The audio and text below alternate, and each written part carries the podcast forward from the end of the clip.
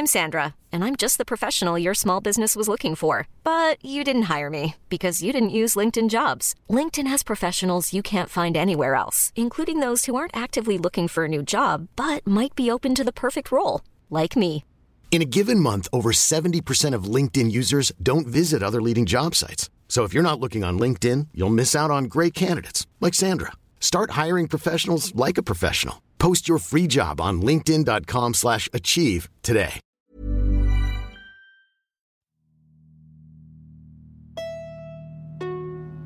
Primo auditeur et auditrice, vous faites un excellent choix en écoutant LMK.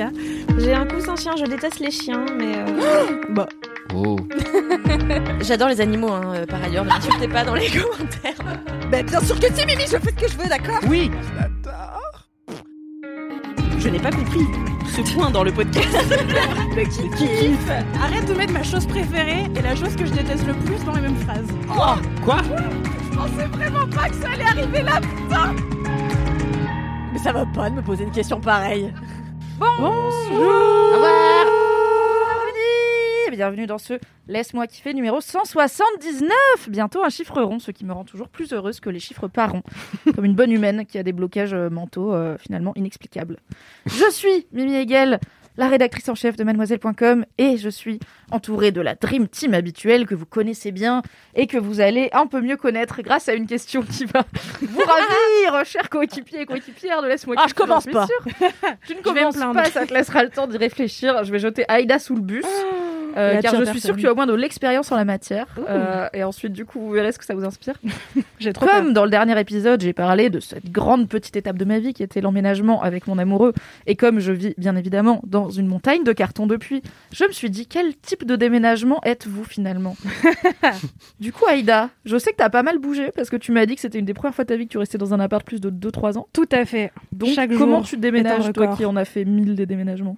Et bah étonnamment, euh, compte tenu de ma personnalité et de mon, mon appétence pour le rangement, qui est à peu près égale à zéro, euh, je suis un déménagement extrêmement organisé. Yes dans la vraie vie et aussi euh, dans ce test, dans ce questionnaire, parce que c'est beaucoup trop angoissant pour moi d'avoir des choses à faire et de pas les faire. Je suis beaucoup trop anxieuse pour survivre à l'idée de devoir finir des cartons à 3 heures du matin, une veille d'état des lieux et tout. C'est c'est vraiment trop terrifiant. Là, rien que d'y penser, j'ai mal au bide. Alors, je l'ai Euh, vécu, ça fait mal au bide. Vraiment. c'est ton daron qui gère ton déménagement et qui te déteste du coup le lendemain matin parce que t'as pas fini tes cartons. Non, puis en plus, tu dis, ah, j'ai l'état des lieux, ma caution, si j'ai pas le temps de faire le ménage correctement, je vais perdre de l'argent et tout. Tout est horrible. Donc, Oui. je suis en déménagement de type organisé, avec Ok. des cartons bien scotchés et le nom de ce qu'il y a dans les cartons écrit dessus. Si j'avais pas peur d'être de droite, je dirais quasi militaire. Très bien. Non, pas militaire, mais euh, ma foi, anxieux. Un déménagement sous le signe de l'anxiété. Ça marche avec toutes les questions que tu vas me poser jusqu'à la fin de ce Je podcast. suis un chien anxieux aussi. Mathis, es-tu une courge anxieuse ou un déménagement réussi? Ah non, moi je suis pas un déménagement réussi du tout. J'ai énormément déménagé dans ma vie et ça s'est toujours très très mal passé. Oh non Euh, ouais, je suis quelqu'un de plutôt organisé sur le taf, mais euh, et plutôt maniaque dans la vie. Mais je sais pas, il y a toujours un truc qui merde qui fait que ça marche pas et aussi le fait que je veux mettre zéro moyen dans mes déménagements, donc euh, je finis à faire des allers-retours en métro parce que finalement pourquoi pas? C'est toi qui avais une histoire où tu traînais deux valises géantes euh, sur un pont à et je Lyon cassé. Et, et je, je sais Cassé, pas, je oui. sais pas si je l'ai déjà raconté dans Laisse-moi kiffer, c'est pour ça que je j'ai crois peur. que c'était dans Laisse-moi Bah, kiffer. c'était dans le Twitch, non? Ouais, il me semble que je l'ai raconté dans le semaine mon, mon déménagement chaotique. Littéralement. Mais le temps n'a aucun il s'est passé tellement de choses depuis. Jeudi Euh, dernier, on était sur Twitch, celui-là. non. Ça fait trois semaines. C'était mercredi. Ça, et, et Ouais, paradoxalement, je dirais que je suis un peu le déménagement euh, zélé aussi. C'est-à-dire que, euh, je- comme je suis maniaque, vraiment au dernier moment du déménagement, je suis en mode putain, mais euh, c'est vrai que j'ai jamais repeint cet endroit du mur, machin Ah, et yes. tout. Tu voilà, fais les je- je suis interrupteurs à la javel et tout. Exactement. Je suis Yes. cette personne en mode ouais, mais une petite trace de colle là sur la plainte en bas, tu vois. Au moins, Et tu sécurises la caution. 4 heures, il est Ouais, 4 mais- heures, Mathis. Du coup, tu te mets vraiment doublement en difficulté. Ah, Quoi. en mode, horrible. ah, je vais tout faire n'importe comment, Bah, mais sou- je vais péter un câble sur les tâches. Ouais. Et souvent, je tombe malade après. Histoire de bien Vivez avec finir. moi. Vraiment, venez. J'ai mal au ventre. Ça ne s'arrête pas. Non, non, c'est l'enfer. Ouais, ouais. Kalindi, es-tu disposée à répondre à cette question Euh. ou c'est toujours pas le moment Tu me dis, hein En fait, euh, je sais pas quoi ajouter parce que je suis très. Ça, ça va être chiant. Hein. Moi, je suis comme Aïda. En vrai, On est euh, j'ai- j'ai- Mais tu vois, j'en étais pas sûre parce que t'as aussi un côté chaotique. En fait, Donc, c'est un euh, peu tu des m'aurais deux. dit, je mets toutes mes fringues Donc quatre valises et deux tote Non, bags non, et le non. reste. Ah, mais advienne que attendez, pourra, mais attends, est-ce euh. qu'elle me connaît la dame Quatre Bah, valises et visiblement, deux tote bags On parle Non, de... j'avoue. S'il vous plaît Faut C'est le finalement une de ton camionnette de casier, 20 non mètres cubes pour les fringues. Non, ben moi, en fait, le problème, c'est que... Alors déjà, moi, dans ma vie, j'ai très peu déménagé. Euh, J'ai déménagé, genre, C'est notre francilienne. trois fois. What? Ouais, je suis, bah, tu sais, je suis, franchement, je suis née ici, j'ai vécu Ah. ici. Et après, j'ai vécu un peu à l'étranger, mais j'ai- avec juste une valise, donc c'était pas un vrai déménagement, tu vois. Et, euh, et en fait, bah, je suis organisée. C'est-à-dire que tout est fait, euh, c'est-à-dire que quand les gens viennent avec une camionnette, tout peut être mis et démis, enfin tout est, est planifié. Le seul truc, c'est que moi, je, je connais pas les cartons. Donc dans les cartons, c'est le dit, chaos. la dame Oui, alors, bon, évidemment. Et puis aussi, c'est pas des cartons, c'est des sacs poubelles. Moi, je mets tout dans les sacs poubelles. Non, c'est vrai. Mais en fait, je vois pas l'intérêt de mettre dans des cartons où t'es en train de galérer les sacs poubelles. Bah, tu les prends, pour les les fringues et tout, ok, mais pour la vaisselle, Pour les Ah, la vaisselle Tu sais, Euh, les objets avec lesquels ah, on ouais, déménage ouais, ouais, en plus des vêtements, Oui, oui, les ça, possessions ça, qui ne sont pas des fringues. Ouais, bah ça, ouais, les cartons, ouais. Très bien. Voilà, mais sinon, voilà, un peu des deux. Mais globalement, en fait, je, je déteste euh, les gens qui emménagent mal. Euh, et ça a été le cas d'une de mes amies il y a peu de temps. Et vraiment, ça m'a. Ah, être vraiment ami avec quelqu'un qui sait pas déménager, c'est toujours. Très agaçant. C'est toi qui finis par payer le, le fait que tes potes Exactement, pas mais c'est ça, c'est ça. Non, Donc un peu de rigueur, merde. je refuse. Moi, je gère très mal mes déménagements, mais c'est aussi parce que je veux les gérer tout seul que ça se passe mal. Voilà, c'est parce que j'appelle personne. personne. euh, J'ai pas, je suis pas cette personne qui fait ah venez, je paye un binouze, tout ça. Non, je paye rien, je paye personne parce que Tu je ne ne vois pas la C'est personne. pas comme ça qu'il faut faire, c'est menacer tes amis. Tu sais pas t'y prendre, euh, C'est parce que t'as des amis, c'est tout. Apprends-moi. Je tiens à dire que je n'ai menacé personne pour m'aider à déménager et que j'avais quand même des amis disponibles et Pour que je pense leur avoir fait passer la moins mauvaise journée possible, partant du principe qu'il fallait vider deux appartes euh, en une journée. Bon, Hmm. il y en a des biens. Et toi, Mimi Euh, moi, du coup, bah, je l'ai appris là à l'occasion de mon déménagement. C'est très réaliste par rapport à qui je suis. C'est-à-dire que je suis un déménagement ordonné, sauf sur la fin. Il y a un problème de finition. Il y a un problème de je vais pas faire le extra mile. J'ai la flemme. Donc, j'avais tous mes cartons prêts, par exemple, que j'avais fini une semaine avant, pas la veille, à 4h du mat et tout. J'étais fière de moi. J'ai posé une journée, j'ai fait tous mes cartons. Il y avait tous mes meubles bien centrés et tout. Sauf que, donc, on vide tout l'appart, on est ravis, ça prend. Franchement, on a vidé mon appart en 25 minutes. C'est incroyable. Et après, l'appart n'était pas vraiment vide parce qu'il y avait un milliard de petites merdes qui traînaient de ça je vais le donner ça c'est cassé faut que j'aille aux encombrants et moi j'étais là les gars cassos on va pas s'occuper de tout ça. Je m'en occuperai plus tard. Alors on va déménager euh, on va emmener les cartons. Je m'en suis donc occupée le jour de l'état des lieux évidemment à une heure de l'état des lieux où j'étais en fait le jour de l'état des lieux j'avais une soirée sur Twitch euh, pour parler du jeu vidéo Game of Thrones c'était super. Et c'était à il fallait que j'y sois à 18h non, à 19h, et l'état des lieux était à 18h. Et j'ai dit au gars, ok, mais moi j'avais, j'étais parti pour faire mon, méta- mon ménage d'état des lieux, en fait, plutôt pas ce jour-là. Il m'a dit, yes, mais c'est la fin de votre préavis, donc en fait il faut. Je fais, ok, donc j'ai fait tout mon ménage, de, de vider tout ce qui restait comme merde dans mon appart, tout mon ménage d'état des lieux. Je suis rentrée en métro dans mon nouveau chez moi, je me suis douchée, je me suis fait bonne, je suis revenue dans mon ancien chez moi, faire l'état des lieux de sortie avec la dame, et ensuite j'ai été sur Twitch. Et là, il y avait Ouah, une grosse journée. Heureusement. trop dur. Mais oui, mais je me suis quand même bamboozle. J'aurais pu faire tout ça en amont. Et j'ai quand même fini en last minute le jour de l'état des lieux. Donc je suis là, on grandit, mais pas trop quand. On est ordonné, mais avec du chaos dedans. Mais je pense qu'on n'a pas pleinement vécu une vie si on n'a pas dégivré un frigo à 4 heures quoi en larmes. Là, tu me rappelles des souvenirs de mes si déménagements c'est des d'étudiante glaçons où ou j'ai tes vraiment propres larmes quoi.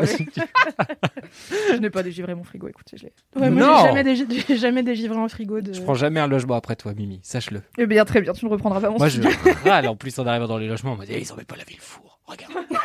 Quelle vieille personne Moi, je dis, précise quand même que quand j'ai pris l'appartement dans lequel je suis depuis deux ans et demi, là, il y avait des capotes usagées. Non. Si, si, non. si, si. Et c'est ma mère crado. qui les a trouvées. Et franchement, c'est pas super pour commencer euh, une Oh mon entreprise. dieu. T'avais des enfants potentiels sous le lit. Exactement. Quelle horreur. Tu peux tomber En enceinte du recherche de locataire d'avant. Ah Tu peux pas. Scientifiquement, ce n'est pas possible. Non. Du coup, merci pour cette introduction qui me permet de mieux vous connaître et de me rassurer en sachant. Bah si, regarde, je sais que tu déménages avec des sacs poubelles. Ce qui est pas franchement étonnant. Genre, c'est cohérent avec ma vision de toi, mais je sais aussi que tu déménages de façon efficace. Eh oui, moi je suis efficace en toute chose, hein, donc merci. D'accord, Kalindi, la Ok. comment gueule. Alright, c'est l'heure des commentaires. Est-ce que vous avez des commentaires? Oui. Euh, Je vais commencer par toi, Mathis. Oui. Comme ça, on fait le bon ordre de parole qui est feng shui pour Kalindi. Ah, merci. Absolument. Euh, moi, j'ai un commentaire de Chloé. Euh, Chloé qui a un emoji palette avec son nom, ce qui veut dire qu'elle travaille dans le BTP. Euh, coucou Mathis et bon lundi. Euh, c'est une palette de peinture. La blague est là. Ah, oui. Non, mais j'ai compris, moi. Je vous laisse Moi, un moment pensais pour rire à la maison. bois. Moi, je pense que c'est une palette de maquillage, du coup, Oui. le BTP, je l'avais pas immédiatement. Bon, Coucou Mathis. pas de. Coucou Mathis, c'est bon lundi. Petit message en réaction au LMK 176 que j'écoute dans le Lyon-Paris de 7h04 à côté d'un monsieur qui pue le cigare. C'était pour te dire que moi aussi je suis parti avec ma maman en vacances, juste toutes les deux, et c'est la meilleure chose qu'on ait pu faire. C'était en 2019, et oui, ça date MDR, l'année de mon échange en Australie. Mes parents et mes frères sont venus pour les fêtes de fin d'année, puis je suis resté avec ma maman pour entamer un voyage de plus d'un mois en tête à tête. Ça peut paraître long et complètement fou, mais ça s'est super mois. bien passé, ouais. et on a eu la chance de voyager aux Philippines, en Thaïlande, à Hong Kong et de découvrir des endroits sublimes toutes les deux sans jamais s'embrouiller. C'était aussi l'occasion pour nous de reparler de sa réaction à mon coming out bi en 2016. Tiens, tiens. Petit trauma ici puisqu'elle a pleuré en me disant que je serais malheureuse toute ma vie. Elle, ouais, elle m'a présenté ses excuses et a compris pourquoi ça m'a blessé. Aujourd'hui, trois ans plus tard, je suis assez confiance, je suis assez en confiance pour lui dire que j'ai une copine. Voilà, c'était mon petit commentaire. Gros os bisous. Ouais, parce que Gros os bisous. Je t'ai jamais dit gros os bisous. c'est une contexte, excellente façon de me saluer. Vraiment. Comme gros Moi, je l'appelle machiste grosso, alors euh, ou machiste grossophobie, ça dépend. N'hésitez pas à renommer Mathis machiste grossophobie afin qu'il soit problématique à tous les niveaux. Respectez-moi. Mais attends, du coup, on dit gros os, on dit pas gros os On dit gros os, ouais. Parce qu'un gros os, c'est pas très sympa. Que des gros C'est- comme un gros- c'est visuel, tu vois. Ouais, et, et play, c'est assez facile. Tu dis c'est comme un gros os. gros homme. Oh, mais merde. Allez, j'arrête. Attendez, attendez, attendez. J'ai mieux, j'ai mieux que ça. Un jour, mon correcteur automatique, oh, déjà, il remplace assez systématiquement gros os par grosse au pluriel. Et une fois, il a été faire du zèle jusqu'à suggérer le, le- le mot d'après. Et il a mis grosse bite. Ce qui fait que j'ai failli signer un mail pro. Enfin, un mail pour euh, demander un entretien pour un truc. Cordialement, Mathis grosse bite. C'est quoi Je t'aurais embauché quand même. Direct. T'aurais plus pris en entretien pour Et ça. madame, j'ai des compétences, c'est un gros zizi. Non, pas pour toucher la grosse bite, bien sûr. No job in job. Pour l'amour de la blague Ah, et de l'audace, c'est Ah ça. bah oui, oui. Très Est-ce qu'on bien, peut bien te renommer comme ça sur les, sur les crédits du podcast Allez-y. Pour le 1er avril. Voilà, ma carrière est fichue. Est-ce que t'as des commentaires, Aïda? Oui, absolument, j'ai un commentaire. si Voilà. Mathis Gros Homme, c'est drôle toute la vie. Gardez-le chez vous. Ça s'arrêtera jamais d'être drôle. Je pourrais y passer 45 minutes. Concentration. J'ai un message. Pardon, mon masque tombe. J'ai un message de Or of the Woods qui m'envoie un, un long, euh, un long commentaire, ma foi, avec euh, un, un petit euh, mot de love qui commence par Coucou Aïda, t'es mal la taille du tréma. Euh, je, sais pas d'où vient cette catchphrase, mais j'ai envie de l'utiliser tous les jours. Sur Ah oui, t'es mal à la taille du rat. Bah oui. T'es mal à la taille du rat, du coup t'es mal à la taille du tréma, c'est très marrant. C'est très marrant. J'ai envie de me renommer comme ça. Alors déjà, sera- aïe tréma DA, c'est chiant. Aïe play. ah, t'es mal à la taille du tréma DA, c'est long. Ouais, non, un i ça en marchera plus quelque jamais. part. Personne comprendra la blague. Déjà que personne comprend la blague actuellement. Moi Euh, aussi, je l'adore. Merci de me comprendre. Donc, Aïda Théma, la taille du tréma, que j'adore de tout à gauche avec ta si jolie voix. C'était un beau poème. Pour commencer un message, j'étais déjà conquise. Euh, juste un petit message en passant devant la porte de la halle à Bruxelles, sur le chemin de l'école, où je m'apprête à aller saouler mes élèves en leur apprenant le néerlandais. Un contexte qui m'a beaucoup parlé ce matin à, à 8h53. J'étais là, ouais, grave. Petit message, donc, en réaction à ton histoire sur John Wick, j'ai aussi failli arrêter après la mort du Je suis chien. pas là toutes les semaines, putain? J'ai dit que j'avais jamais regardé John Wick en entier euh, parce que les premières minutes sont horribles et moi on m'avait vendu un truc d'action qui allait être trop bien et tout et en fait j'ai pleuré. Donc j'ai À arrêté cause de la mort du chien. Bien sûr. Mais il est mignon le chien aussi, c'est un bien bébé. C'est quand même le point de départ de euh, sa vendetta. Hein. Bah au moins t'es d'accord avec John Wick tout le long. John Wick 4, t'es là. Yes, Sa femme, on s'en fout. Mais le chien, oui. Fume-les bien fort là. Et donc je ne suis pas seule à avoir euh, pleuré en, trois minutes top chrono devant John Wick puisqu'elle me dit donc j'ai aussi failli arrêter après la mort du petit chien. J'étais en larmes mais mon mec m'a dit ah non bébé on se refait pas une planète une planète des singes. Parce que au début du 3, donc de la planète des singes 3, j'ai fait une micro-dépression. Non seulement on a dû mettre pause, mais j'ai mis 10 minutes à calmer mes sanglots bruyants et le nez plein de morve. J'ai dit on arrête, je peux pas, c'est trop triste, et il a pas eu le choix. Bref, entre grands sensibles, on se comprend. Euh, après, elle me dit aussi euh, gros bisous, bon anniversaire, merci. Et ensuite, elle essaye de me faire un espèce de lobby des pigeons. Euh, en, me Bonne disant, chance. en me disant aussi, les pigeons, en fait, ils sont super underrated. Peut-être qu'après cette vidéo, tu diras Oh, c'est mal aimé quand tu les verras. Euh, je suis désolée, je n'ai pas regardé cette vidéo. Il y a des pigeons dedans. Vous ne pouvez pas essayer de me Vous convaincre. pouvez pas m'obliger à regarder des pigeons. grave. C'est mon portable. Je cliquerai pas, ok? Et c'est notre Euh, titre. Et euh, mais bon, elle me dit aussi un jour j'ai eu les larmes aux yeux en voyant un vieux pigeon tout boiteux. Voilà, quand je te disais que je suis une grande sensible. Non, mais Tu sais, sais, je comprends. comprends. les pigeons, ils Moi sont aussi, ça hyper rend handicapés, quoi. Des fois, Tu- ils sont pitié. Tu sais, je vais vous raconter une très belle histoire. Ah, story time de Tata Kalindi. Là, Allez, mettez vos musique. écouteurs intra, montez le son, faites vos En fait, C'est parti. Depuis que je suis petite, ma mère a une très bonne amie euh, qui s'appelle Béatrice. Béatrice, si tu m'écoutes, je t'embrasse très fort et c'est sans doute la dame la plus zinzin que je connaisse. Elle m'a quasiment élevée. Et rappelons que déjà t'es toi et Tata gardienne. Et c'est quand même pas les gens voilà, les plus voilà, zinzins. C'est quand même fou, fou. Et donc Béatrice, euh, elle adore, elle oh là là, donc Béatrice, elle adore les animaux. Bref, un jour, j'étais à l'ISIT. À l'époque, j'étudiais la traduction. Attention, ça va être très compliqué cette histoire. Et en fait, Béatrice, incroyable, était ma prof de géopolitique en allemand. Bref. Je suis désolée, mais je suis quand même en, en image mentale de Kalindi en cours de géopolitique en allemand. Ouais. Je suis là, mais qu'est-ce qui se passe Et en même temps, il y a des pigeons dans l'histoire parce que c'est en lien avec les Attends, pigeons. c'est Donc vrai, arrive, ça arrive. Oh là Et là- l'histoire. Et là, un, enf- un enfant, non. Un, un adulte. Veux dire une personne. un étudiant, un étudiant qui s'appelait Mathias ou Mathis vient me voir et il me dit Mais Kalindi, t'es pas amie avec euh, Madame Landerer Et je lui dis Si, si, bien sûr, pourquoi? Il dit Bah, parce que l'autre jour, je l'ai vue à la gare et elle mettait un pigeon dans son sac. Et je lui dis Et je lui dis Oui, c'est Béatrice, c'est normal. Et en, fait, elle l'a trouvé, elle rentrait chez elle parce qu'elle habite à Deauville, elle était à Paris pour enseigner. Et donc, elle avait trouvé un pigeon euh, crasseux et handicapé, donc elle l'avait mis dans son sac. pour Elle l'a ramené à. Deauville? Elle l'a ramené à Deauville où Attends, il y a elle a une petite niqué la gamme. faune et l'écosystème de Deauville en ramenant des pigeons parisiens. Là, ils ont des maladies spéciales. hein. Parce qu'en fait, à Deauville, il y a une petite dame qui s'occupe de réparer les pigeons tout cramés, quoi. Et donc, Ah oui, euh, bah parce qu'à Deauville, il y en a pas. Donc elle est là, c'est très bien. J'en ai un par an.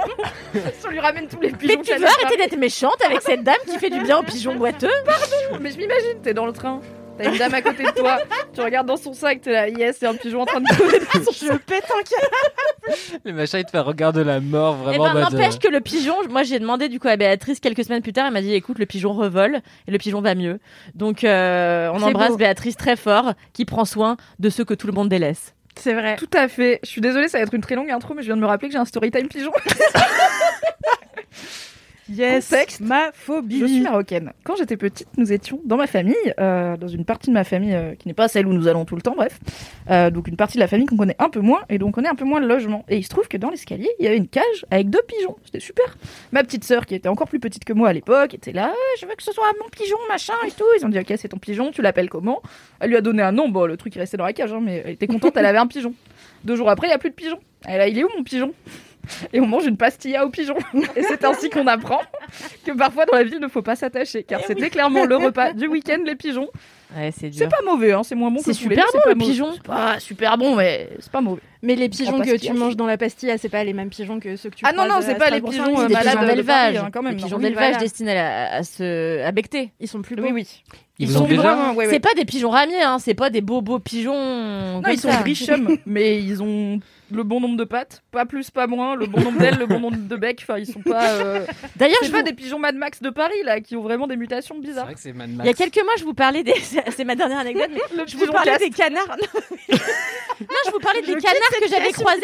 Je vous parlais de canards que j'avais croisés euh, à côté Non. de nos gens le retrouvent. si, si, si. Je vous J'étais disais que j'avais été me balader et mais en fait, il y avait, tu te souviens, des très beaux pigeons. Et ben, j'y suis retournée pour le nouvel an et ils étaient toujours toujours là. Merci. C'est la meilleure anecdote. Est-ce que vous êtes dans la que team le sache. Est-ce que vous êtes dans la team à vous faire chier dessus par les pigeons ou ça vous est jamais arrivé Franchement, ça a dû fois. genre une fois max dans ma vie quoi. Ça m'arrive jamais. Vous avez de la chance. Ouais, Ça m'est déjà arrivé et j'étais à Rio, donc c'est classe. Mais je pense que c'est parce que je fais. C'est vrai. C'est des pigeons plus classe à Rio ou Non, euh, pour la les même race. aussi, ouais. Très bien. je me dis que c'est parce que je fais 1m12 donc il y a des grands qui le prennent avant moi, tu vois. Ouais, Je pense que j'ai un paratonnerre naturel Bah, c'est est moi. les gens de plus d'un mètre 12. Moi, c'est que quand je suis habillé en blanc.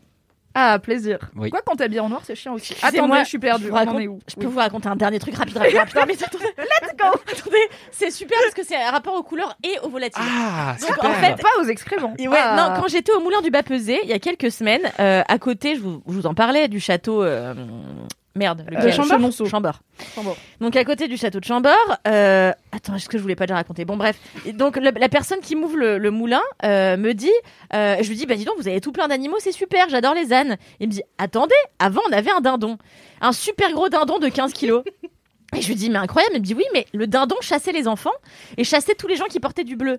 Alors on a dû, on a dû se débarrasser Oh, du... oh, je- Et J'ai alors, fin, je connais, je connais, je connais. Et on a dû se débarrasser du dindon, c'est-à-dire on a dû mettre une annonce sur le bon coin, donne dindon. Et donc il y a un gars qui dit bah moi je récupère euh, les animaux dont on ne veut plus, etc. Donc il leur donne le gros dindon. Et deux semaines, à- non deux mois après, le gars qui avait acheté le dindon appelle le propriétaire du moulin du bas pesé en lui disant Monsieur, allumez France 2 Ouais. Et l'autre allume France 2 et en fait il y avait le dindon et était- c'était devenu un dindon acteur. Le dindon de la farce. Il y a rien qui aurait pu me préparer à cette anecdote. Mais elle l'avait déjà dit. de- Ah ouais Elle a Bah déjà ouais. raconté. Ça, ça aurait pu le oublié. préparer. Attends, mais j'étais là Mais j'étais pas là dans les Bah oui. Bref, aucun souvenir. Incroyable. Merci pour cette double anecdote. Mais du coup, oublié, elle est encore mieux. Heureusement qu'on t'écoute pas, on serait jamais surpris. Je t'écoute tout le temps, c'est amusant. Mais ça veut dire que sur les sets des films et des séries dans lesquelles joue le dindon, personne peut porter de bleu parce que sinon il vrille quoi. Eh Bah sans doute ouais. Peut-être qu'ils l'ont déconditionné Ouais, c'est par dans son euh, la thérapie EMDR, tu vois. Anyway, Oh là ça fait là, 20 minutes waouh. qu'on est. T'as C'est des dans son commentaires, contrat Kaline Mon commentaire est même pas fini. hein. Ah C'est une information importante. Enfin, je sais pas si c'est une information importante, mais elle rebondit aussi sur le fait que je parlais du dry January. Hmm. Et elle me dit. Franchement, l'état un peu guiré que procure quelques verres d'alcool, c'est vraiment dans la tête. Pendant mes deux grossesses, j'ai arrêté complètement l'alcool du jour au lendemain, mais j'allais quand même boire des verres et danser avec des Schweppes. J'avais la sensation d'être pompette au gin tonic. Pareil avec la bière sans alcool. Je Mais on le voit avec cette euh, cette bonne Louise Petrouchka qui peut vraiment danser jusqu'au bout de la night et qui détonne pas tellement parmi les gens bourrés tant qu'ils sont pas trop bourrés, où là ça se voit qu'elle est sobre. Et elle est sobre H24, elle boit jamais une goutte. Moi ça m'impressionne. Ouais, moi j'ai jamais des doutes mais bon. Alors, Des commentaires. alors, Merci, Au of the Wood. Oui, C'était un excellent commentaire. Moi, c'est Walid Wally qui m'écrit. Coucou Kalindi. J'adore ce que tu racontes dans Laisse-moi kiffer. Je suis fainéant et selon mon copain, je suis un Apple hater, donc je ne peux mettre aucune étoile sur Apple Podcast. Il n'y a pas besoin d'avoir un, un produit Apple pour mettre des étoiles sur Apple Podcast. Et par des étoiles, je veux dire 5, 5 étoiles. Évidemment 5 étoiles. J'aimerais te faire une dédicace parce que je ne fais que boire tes mots et rigoler par la suite. Je pense que tu es une entertainer comme pas possible. Je réécoute les podcasts pour rigoler à chaque intervention de ta part quand mes- pendant mes longues nuits de garde. J'espère que tu ne renonces pas à Mademoiselle ou au seul avis qui compte. Et puis voilà, au fil du temps, même mon copain qui ne comprend que l'allemand aime le son de ta voix. Oui, je suis un mec, un mec cis homo. On t'adore Kalala. S'il te plaît, ne me bloque pas juste à cause de ça. C'est une dédicace aux premiers épisodes. Ah Kalala, ok, je comprends. Et s'il te plaît, écris-nous un livre avec des oiseaux. Incroyable Des volatiles avec des oiseaux, des, des cathédrales et tous tes coups de cœur. La vie et les coups de cœur de Kalindi, ça sera un hit. Bisous de Stuttgart Et merci pour tout. Ça sera une encyclopédie surtout.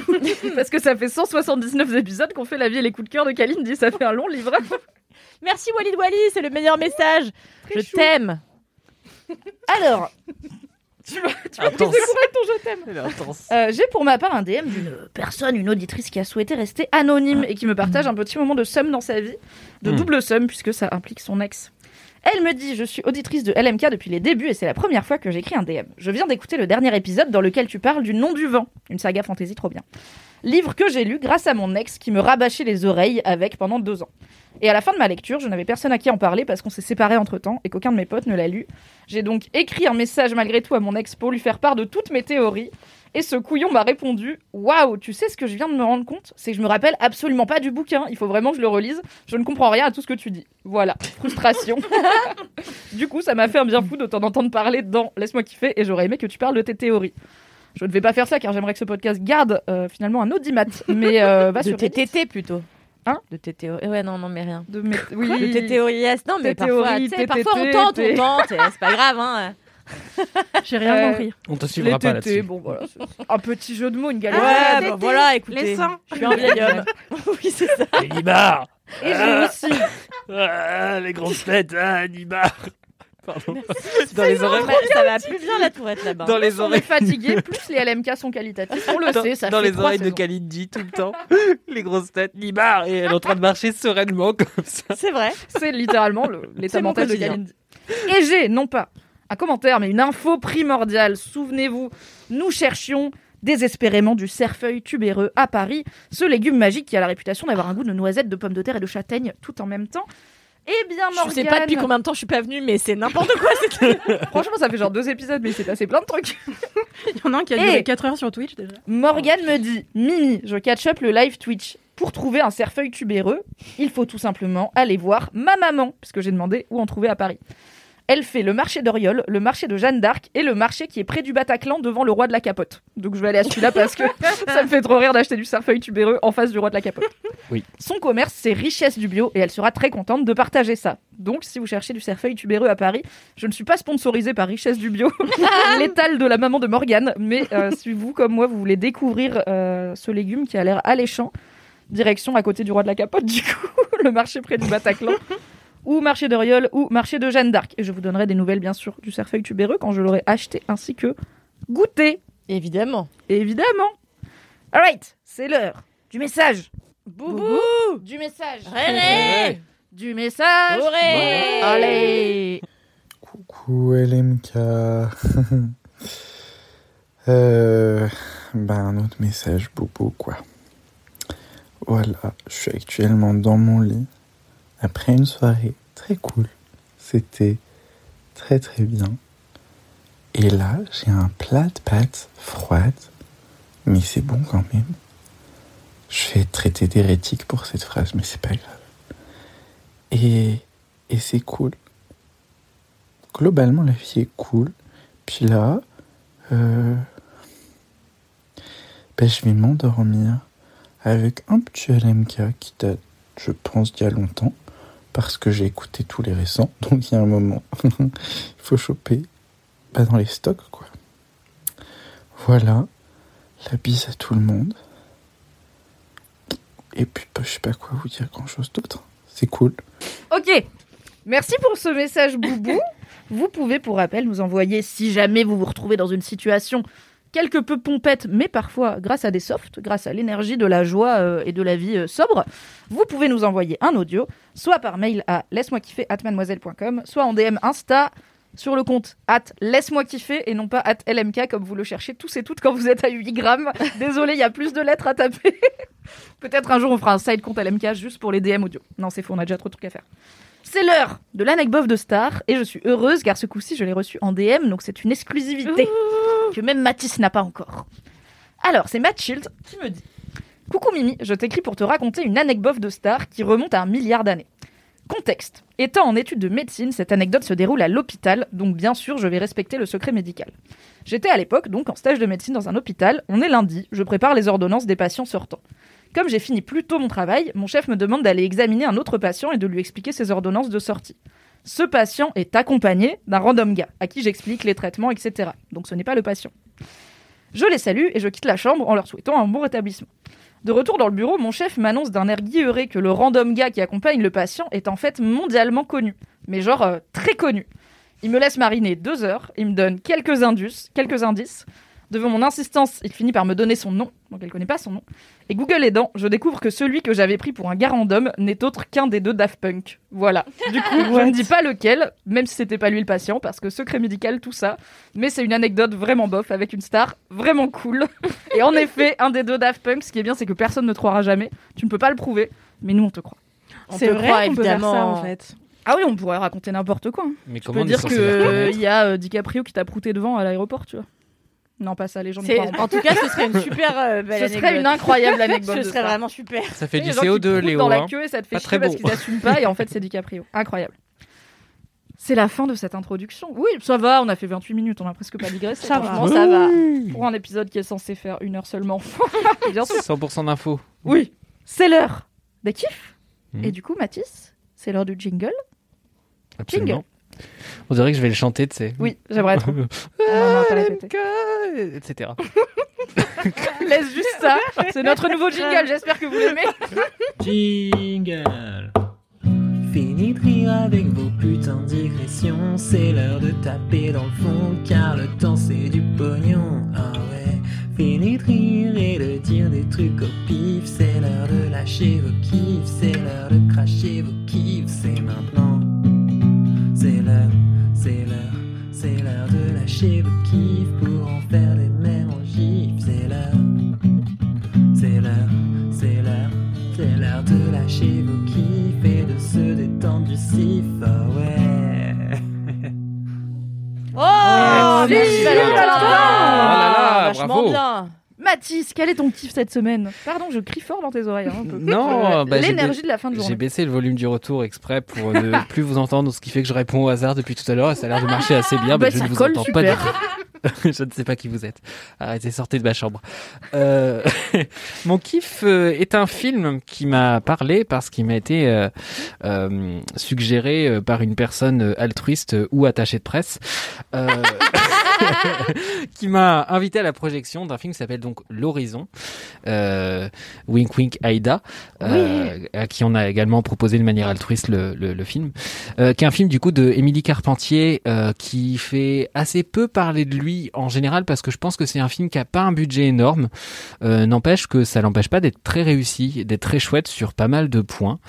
Euh, c'est un film qui vient en fait essayer de parler de plein de sujets en un, euh, qui parle d'urgence euh, écologique, ce qui est un peu le sujet principal, en essayant de ramener ça à du local, ce que je trouve toujours assez couillu dans le sens, dans le sens où c'est pas très sexy en fait au cinéma. Euh, si on parle d'écologie en général, c'est euh, Don't Look Up, c'est les catastrophes, c'est les films vraiment où globalement tout le monde Le pleure et il y a des voitures. Voilà, de ce la- genre de de truc. l'anticipation. Nouveau film de euh. Roland Emmerich euh, bientôt euh, au cinéma. Ah, eh ben super, hein. c'est bien qu'ils prennent pas sa retraite. On a besoin de gens comme lui. Oui. Ça, c'est ce qu'on a fait dans ton quartier. C'est très beau. Un peu trop pour être vrai, non? Pourquoi pas?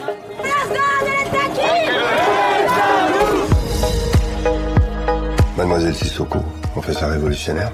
Votre famille, vous êtes un modèle pour les gens d'ici, tu le sais? Raja, tu veux que j'aille voir tous les charclos là Pour leur demander ma soeur, elle fait quoi au milieu des détritus Fais n'importe quoi de ta vie. Mais compte plus sur moi. C'est aux citoyens de se battre, maintenant et partout. Ce qu'on a construit là, c'est là-dedans. Ce qu'on veut, c'est une justice climatique, madame la juge. La vie, elle a plein de branches. On passe juste de, de l'une à l'autre.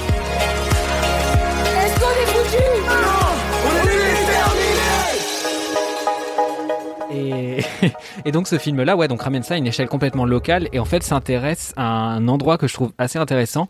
Euh, c'est la fin de la ville et le début de la campagne, puisque ça se passe à Creil et c'est comme ça que le définit la, la réalisatrice en disant que voilà, il y a une partie campagne et en fait juste à côté vous allez avoir des tours, des bars et euh, c'est assez intéressant, je trouve.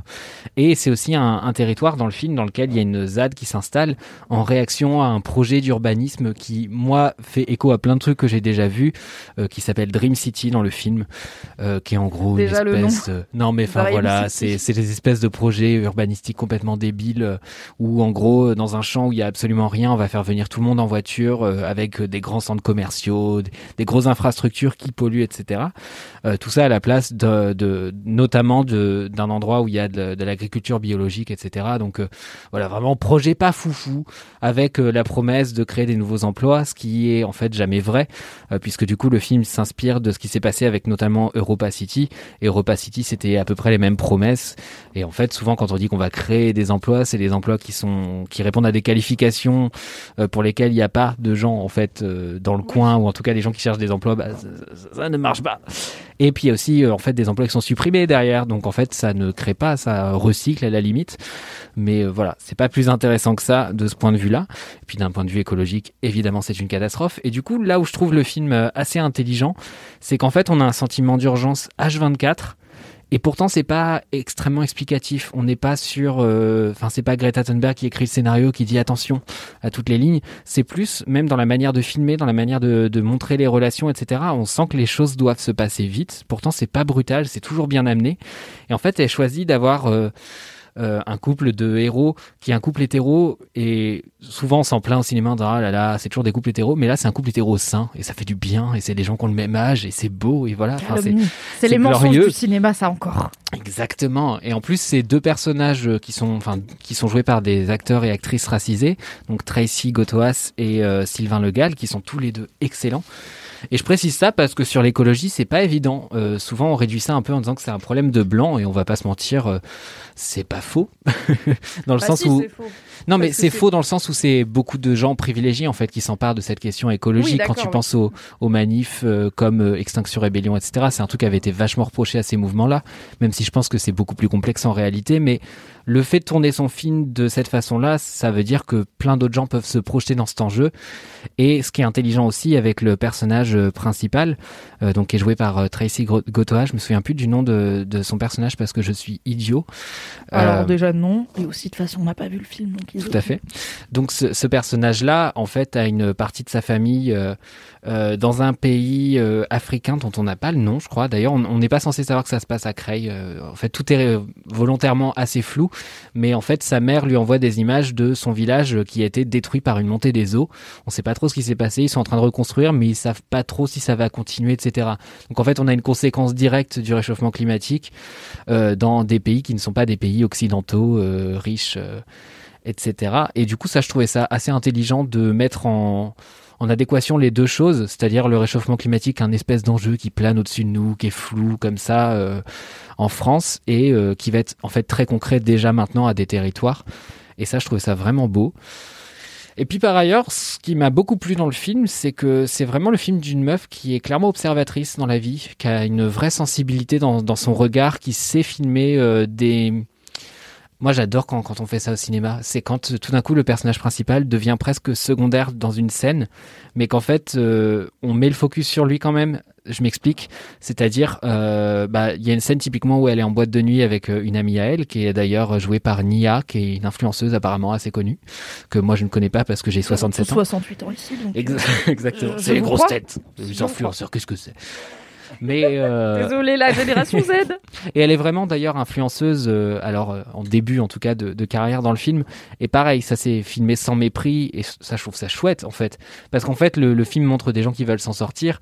Euh, peu importe leurs ambitions, peu importe leur but, ils sont jamais pris de haut. Le frère de, du personnage joué par Tracy Gotoas typiquement est footballeur professionnel et euh, toute la famille vit vraiment ça avec une effervescence. Enfin, on a failli failli quand même, faut pas abuser, mais me toucher avec du football, alors que bon, faut y aller. Franchement j'ai pleuré devant une Victus et c'est du rugby. hein. Voilà. Bon, mais là, là, je trouve que c'est pas fait avec du mépris du tout. C'est juste le rêve de quelqu'un. On suit la personne dans ce projet-là et c'est fait avec beaucoup de- d'intelligence, encore une fois. Surtout qu'il y a cette scène, euh, enfin, il y a cette, ce moment de sa vie qui est important, euh, qui est un- une blessure. Donc, il est forcé de renoncer à, à sa Ligaments carrière. croisés. Je sais pas si c'est des ligaments croisés, mais en tout cas, ça se passe pas très bien pour sa jambe et il a un temps de convalescence, etc. Et tout ça, c'est du- de l'argent de perdu, évidemment. Et du coup, il y a tout un truc avec la chute d'un mythe pour plein de jeunes.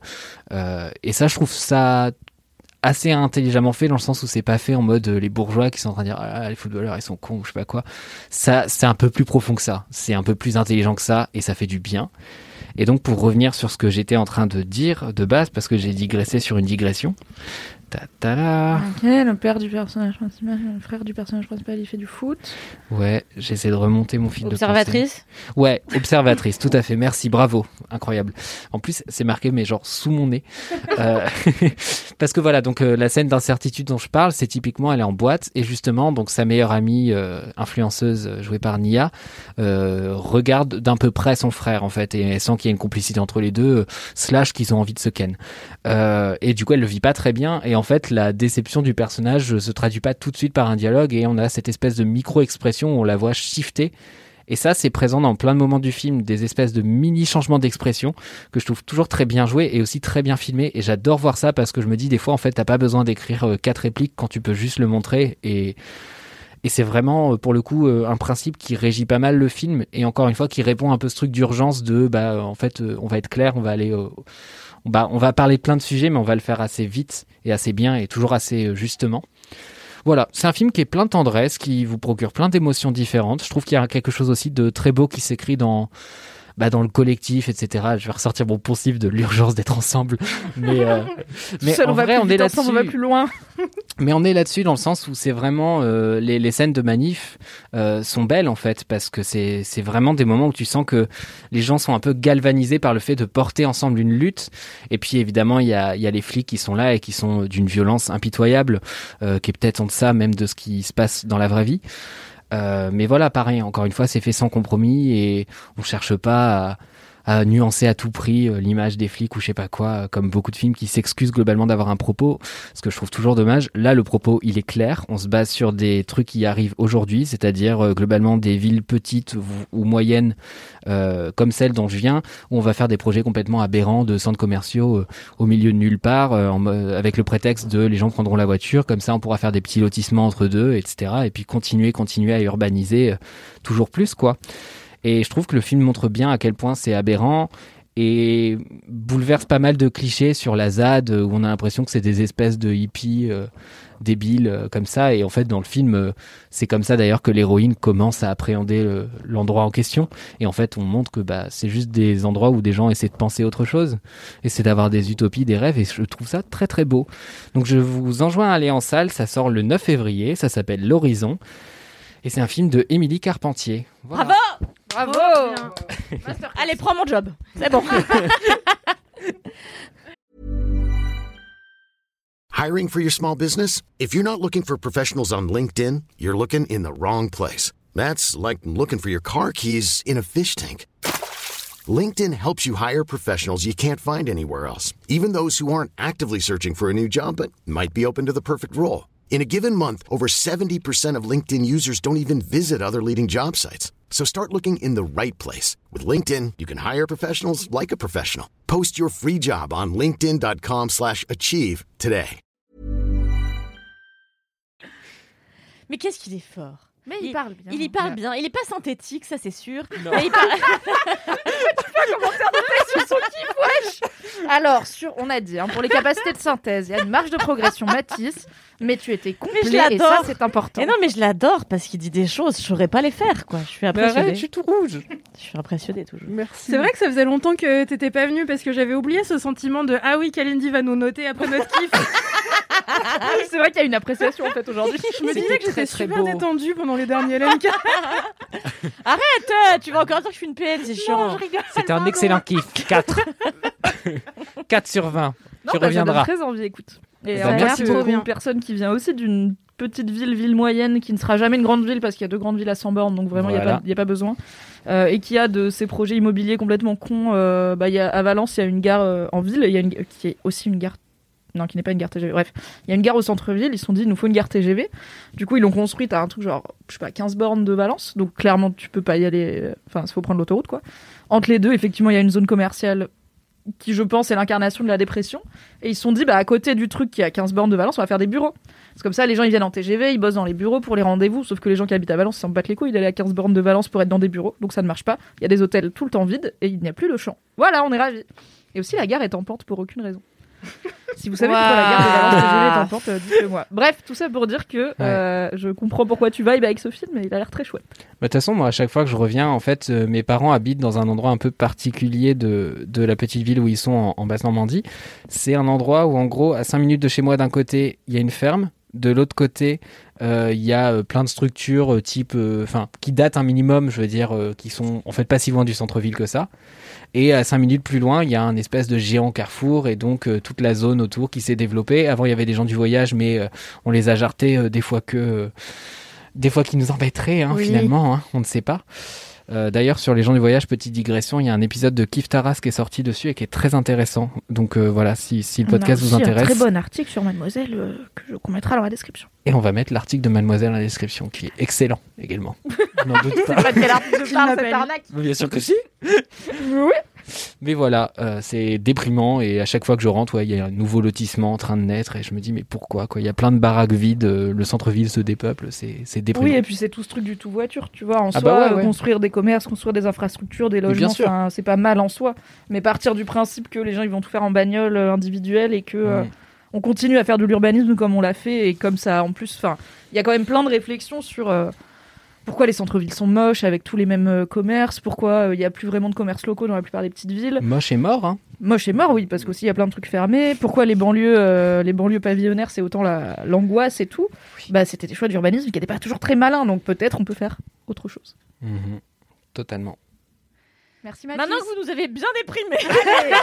Alors, je vous tease, normalement, mon kiff de fin vous fera, enfin mon kiff de l'épisode qui arrive à la fin, nous mettra de bonne humeur pour nous quitter. voilà. C'est Jean-Marie Bigard, c'est ça Oui, C'est ça ton grosse tête. Aïda, quel est ton kiff? Oui. Mon kiff euh, bah, va faire vachement, euh, vachement suite au tien, Mathis. euh, Ah, c'est puisque l'ADEP aussi Parce que c'est l'horizon. C'est littéralement la même chose et je vais dire des choses très différentes car je n'ai pas vu le film. Ce serait une belle impro. ça Oh, serait trop Dieu. bien.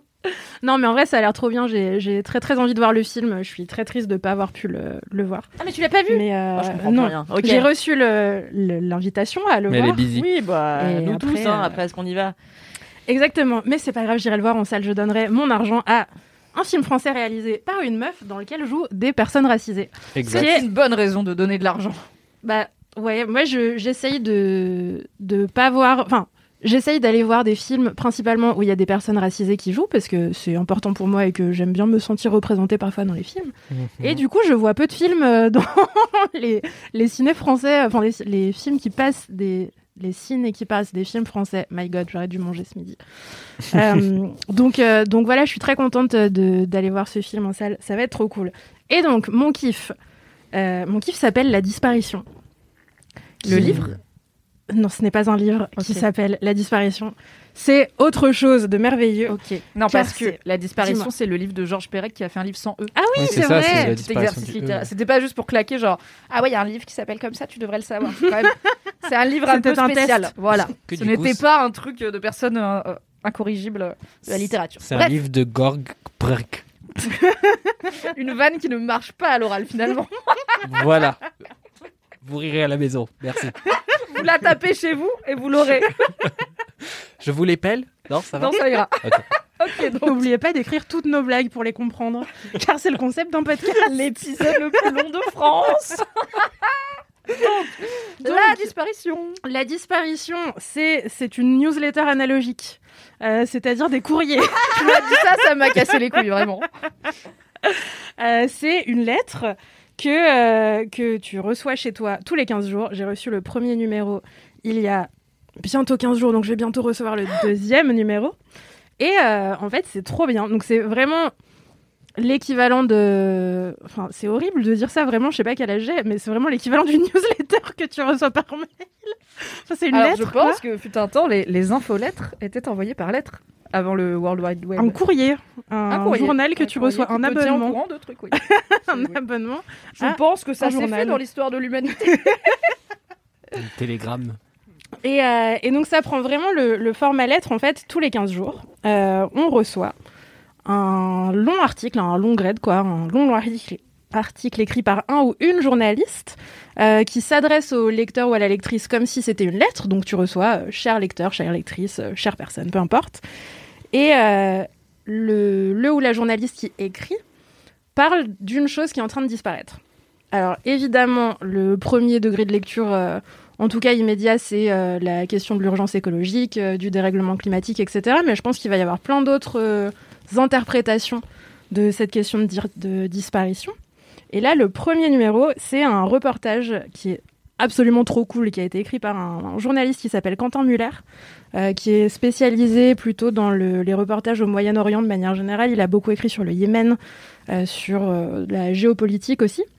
Bref, il a fait plein de choses très bien. Il a écrit des bouquins aussi sur l'abandon de l'État français des interprètes afghans. Yes. Euh, Hmm. et Grande euh, fierté nationale. voilà, plein plein de choses très bien. C'est un journaliste euh, qui fait des choses de grande qualité. Je vous invite à aller le suivre sur les réseaux sociaux si vous ne le connaissez pas et à lire son travail. Bref, dans cette, euh, cette lettre de la disparition, il parle de l'île de Socotra, qui est une petite île euh, bah, peu connue de moi, principalement. Après, je sais pas, peut-être que d'autres gens la connaissent. Moi, je ne savais pas où elle se situait, qui est au large du Yémen et qui est assez difficile d'accès. On y accède euh, un peu en avion, un peu en bateau, mais c'est un peu compliqué. En fait, c'est pas non, enfin, c'est pas très loin de des eaux de la Somalie où il y a pas mal de piraterie. Euh, c'est aussi proche d'une côte qui est, qui est ou qui était à l'époque, je suis plus sûre, euh, un des bastions de- d'Al-Qaïda dans la région. Et euh, donc, bon, un peu compliqué d'y aller. Et en fait, Pas encore un pic touristique, quoi. voilà. Et il raconte que pendant, un, pendant un de ses voyages, en fait, il a entendu parler de cet endroit et que dans cet endroit, il y a des arbres dragons. Euh, c'est un type d'arbre qui est endémique à l'île, qui existe peu ailleurs, qui est extrêmement beau. Ah, mais je vois lesquels. Tu J'ai vois vu sur Reddit. Reddit, c'est la source ultime de tout. Et, euh, De, de Mimi surtout, hein, principalement. euh. Alors bon, il y a deux trois personnes en plus de moi sur Reddit. C'est un peu connu quoi. je crois que d'autres gens en ont entendu parler. Ça rapporte un peu d'argent, je crois. C'est mon moment vieux con. euh, Gna gna gna Non, Internet. en vrai, c'est genre, euh, c'est pas très, fro- enfin, c'est pas très connu en France, donc il y a pas de honte à, Non, à mais ça. je rigole, je sais que c'est connu, je dis juste. Mais je veux pas avoir l'air snob dans Laisse-moi kiffer. Après, les gens ils disent je suis snob. Mais je suis pas snob, je suis vieux. Kalindi qui a le droit d'avoir voir. l'air snob ici. C'est vrai. Elle le fait si bien. Elle porte une tenue de velours, donc. euh, C'est vrai. Et des paillettes pas sur du les velours. yeux. hein. C'est oh, alors. Attendez, c'est déjà long. On revient Écoutez aux arbres arbre. dragons. Les arbres dragons. Pardon, les arbres dragons. Donc, il explique que euh, cet arbre existe euh, uniquement sur cette île. C'est une espèce endémique. C'est un très bel arbre. Et euh, en fait, il, l'obsède un peu sur cet endroit et sur cet arbre. Il a envie d'y aller. Il a envie d'aller voir ça. Évidemment, c'est très dur d'y accéder. Donc, il met pratiquement, euh, je crois que c'est 4 ans à pouvoir y aller au fil de, au fil de ses voyages professionnels bah, voilà, dans, la, dans la région, au Yémen et tout. Euh, pendant 4 ans, il essaye d'avoir l'occasion d'y aller. Pendant qu'il raconte tout ça, il raconte aussi l'histoire un peu de l'île, euh, ce qui s'est passé ces dernières années, euh, bah, l'histoire politique, l'histoire sociale, etc. Et il raconte comment il finit par réussir à y aller. Il raconte sa rencontre avec ces arbres-là et comment le dérèglement climatique influence ces arbres en fait. Le fait qu'il y en ait de moins en moins, le fait aussi que les modes de vie, les changements de mode de vie qui sont imposés par euh, bah, les changements géopolitiques aussi, tu vois, l'obligation de travailler, de faire plus d'argent, par exemple, dans des systèmes qui pouvaient être anciennement euh, tribaux et un peu plus proches de la nature, euh, implique le fait que les populations qui vivent sur cette île et qui pourtant ont envie aussi de, préserver cette richesse-là sont amenées à, bah, par exemple, faire paître de plus en plus de troupeaux qui mangent les pousses de ces petits arbres qui mettent mille ans à pousser, et du coup, il y en a de moins en moins. Il y a aussi de l'espoir euh, parce qu'il y a des endroits où il y a des, petits, euh, des petites euh, pousses d'arbres dragons. à arbrisseaux dragonaux. Exactement. Et euh, bref, c'est passionnant, c'est très très beau à lire. Euh, je pense que c'est un peu sur ce ton-là que va se faire toute la newsletter, c'est-à-dire que chaque, euh, chaque 15 jours, j'ai trop hâte de recevoir dans ma boîte aux lettres un long reportage par quelqu'un qui... Quand tu dis long, c'est combien de pages? Alors, je l'ai dans la main. C'est aussi très beau et très bien édité, je tiens à le dire. La police est excellente. Déjà, le papier, Les pages il fait sont un bruit très de belles. beau papier. Oui, c'est un bruit de papier sympa. Si Mathis ne détestait pas la SMR, je frotterais le papier dans le micro en Non, disant mais pense aux gens qui aiment bien. Allez, Écoutez cette qualité. J'enlève le casque. Je me casse. Donc, le reportage fait 10 pages recto verso. Il est Ah signé ouais. à la fin, c'est beau. On a un petit amicalement avec euh, Quentin Muller qui faisait signature et tout. C'est une vraie lettre. Grave. Je suis Euh, deg de pas avoir eu cette De ouf, c'est- bah, tu peux faire la même chose en parlant d'autre chose que la disparition. hein. Ouais, allez, on va faire ça. on va L'apparition. des lettres. On appelle ça On l'apparition. écrit des articles sur des trucs qui n'existent pas encore. le matriarcat en France. Putain, c'est la, c'est la meilleure idée en vrai. C'est une très, c'est une très Je jolie. viens de découvrir le concept de lettres, je trouve ça waouh. C'est vraiment que des découvertes dans Laisse-moi kiffer là. Le courrier manuscrit. Donc, T'as découvert le podcast il y a trois semaines déjà, donc euh, on y va doucement. Et le hein. manga il y a deux mois. Moi, je me casse de ce podcast, c'est quoi Attendez qu'elle découvre le Wi-Fi. Ça coûte combien Euh, alors, moi, je l'ai pris sur Ulule. Je pense que pour 6 mois, j'ai payé une trentaine d'euros. Ça va. Euh, ouais, c'est oui. pas, euh, c'est pas très cher. C'est euh, et donc, je me perds dans, dans toutes Oui, ces pardon. choses que j'essaye de dire. Je Il n'y a pas que ce beau reportage dans le, le courrier, car on reçoit un- une grosse lettre avec le reportage, 10 pages, des mots croisés, Best life. extrêmement difficiles que j'ai même pas essayé de remplir parce que c'était trop dur pour Attends, moi. fais euh. voir. En fait, t'as essayé, mais t'as pas trouvé, c'est pour ça y a rien. Ok, Bah, les LM Crado, une seconde. Aidez-nous à la maison. J'ai dit vous donner non. une définition euh, et vous allez euh, envoyer en DM à Aïda la réponse. Alors on est en deux horizontales. Il y a 12 lettres et la définition est tralala itu. Je vous l'épelle. T-R-A-L-A-L-A-S. Plus loin Y. Plus loin T-O-U-T. Je ne l'ai pas. Voilà. J'en ai un dans autre qui est extrêmement facile, mais tralala Tout, itu. euh, Ça veut dire aussi, Attends, mais non? c'est- quoi? J'ai pas écouté. une chanson quoi. Ah bah après, si tu, si tu n'écoutes pas, les gens écoutent Kalindi. mais je lisais ça. Mais tiens, regarde, t'as la feuille. Moi, je lis le reportage. Donc on a ces mots croisés euh, trop difficiles pour moi, mais qui seront sûrement à la portée de, de plein de gens meilleurs en mots croisés que moi. On a une petite, euh, un petit strip de BD euh, qui sera probablement euh, dessiné par quelqu'un de différent à, chaque newsletter. En tout cas, je crois. Je ne suis pas sûre. Euh, encore une fois, j'ai pas compris. Voilà, j'ai bien compris le reportage, mais j'ai pas compris les mots croisés et la blague de strip. C'est pas grave. J'ai un sens de l'humour un peu cryptique, donc peut-être que c'est pour ça que j'ai pas compris. On a une carte postale. J'ai reçu une photo de ce fameux arbre dragon avec quelqu'un qui pose C'est devant. beau. Euh, c'est c'est vraiment très très beau. C'est trop beau. Et euh, c'est une photo qui a été prise par le, le journaliste euh, pendant son voyage. Et on a euh, voilà une petite, une petite carte bio à propos de l'auteur. Enfin, c'est très beau, vraiment, c'est plein de beaux petits objets. Euh, on a une, un petit nota bene aussi de la part des créateurs de la disparition qui s'appellent Annabelle Perrin et François de Monès, euh, que je félicite pour cet objet merveilleux qu'ils ont mis dans ma boîte aux lettres. Et euh, que je remercie plus que je félicite, je suis quitte. Et on peut les féliciter aussi. De l'Académie des. Césars. J'aimerais vous remettre ce prix. Aïda Djoupa, euh, bien aimé ce que vous faites. Franchement, elle a dit c'est grave cool. Dans l'enveloppe, il y a marqué grave. Moi, ça me fait plaisir d'avoir euh, une félicitation de la part d'Aïda Djoupa. C'est vrai. Bah ouais. Mais moi, je te félicite pour tout ton œuvre tous les jours, Kalindi. Ah, mais, bah merci, Pour le seul avis qui compte que vous pouvez écouter dès maintenant en podcast. évidemment. Tout à fait. Abonnez-vous. Euh. En tout cas, voilà, c'est vraiment, euh, c'est vraiment l'occasion de lire des trucs qu'on lit peu, ou en tout cas que moi, je, je lis peu euh, sur tous les médias en, en ligne que je consomme. Parce que c'est des sujets un petit peu niche, en tout cas celui-ci, encore une fois, c'était que le premier numéro, euh, on verra, mais voilà, c'est un, un sujet un peu, euh, un peu niche que je pense que j'aurais pas vu traiter n'importe où ailleurs. Euh, c'est traité en format très long, c'est agréable de tenir du papier dans ses mains et de lire euh, en ouvrant une enveloppe et tout. Moi j'étais trop contente, tu vois. Non, mais déjà de recevoir un truc dans sa boîte aux lettres, Mais mais pas oui. une vieille facture ou une vieille pub, tu vois, c'est quand même super. Une relance d'Enedis, on n'en peut plus. Lâchez-moi Enedis. Vraiment. Peut-être payer Enedis. Bref. tu verras ça avec eux. Oui, oui, j'étais, euh, j'étais très heureuse que ce ne soit pas un, recommandé dans ma boîte aux lettres euh, ce jour-là et que ce soit juste, euh, juste, que ce soit la disparition. On mettra les liens dans le, le- l'article qui va avec le podcast pour que vous puissiez aller regarder si ça vous intéresse. Je crois qu'ils ont aussi une newsletter par mail, ils ont un compte Instagram, ils ont plein de choses. Ça présage plein de trucs trop cool. Moi, j'ai vraiment trop hâte là de recevoir toutes les lettres. Euh, j'ai peur d'oublier de me réabonner dans six mois, ce qui arrivera très probablement. Et après, j'aurai la flemme. Alors après, si je le referai pro, plus. euh, ils vont t'envoyer assez de harcèlement pour que tu oublies pas de te réabonner. Quand quand t'as un magazine où il y a des abonnements qui arrivent à échéance, généralement, tu rappelles bien fort aux gens attention, ça va finir, attention. Eh bien, n'hésitez pas à le faire pour que je me réabonne, car je veux déjà que ça dure toute la vie. Euh, c'est trop bien. Yes. euh, et voilà, c'était la disparition. Trop cool. C'est trop, franchement, c'est super. Trop, trop cool. C'est Ouais. le meilleur truc. Je leur envoie tout mon love. Ouais, de ouf. Mais surtout que niveau média, moi j'aime bien tes conseils. J'avais suivi ton conseil de m'abonner au jour. Ah, c'est trop bien les jours aussi. hein. c'est incroyable. J'ai suivi toute la primaire de droite là-bas et c'était tellement drôle. Il y a un article sur euh, Barnier, qui était quand même pas le candidat du charisme, hein, euh, qui était un candidat, mais moi je le connaissais même pas, le gars, en fait. Euh, à droite, les candidats du charisme. Ouais. et qui avait fait sa carrière en gros sur euh, les questions européennes et tout. Et en gros, il- le journaliste a, a- tu sens vraiment le regard d'un type qui a de l'humour ou d'une meuf. D'ailleurs, je sais plus qui écrit ça. Et il explique que, que Barnier typiquement fait une espèce d'élan de, de, de grosse comment Envolée lyrique. Ouais, grosse envolée où il essaie de saisir l'audience en disant euh, qui dans la salle euh, aime la banque ou je sais pas quoi? Et genre les, vraiment les gens ils lèvent la main et après il part sur un truc contre les banquiers et il y a un silence de mort dans la De salle. Incroyable. Et vraiment, Incroyable. euh, Patrick, c'est la prière de droite.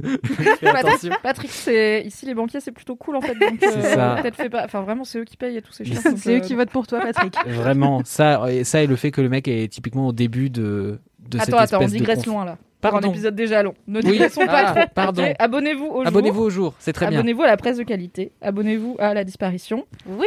Et on digressera une autre fois sur les gens un peu nazes qui veulent être président de droite. J'avoue, Il y en a assez, ça fera tout un épisode.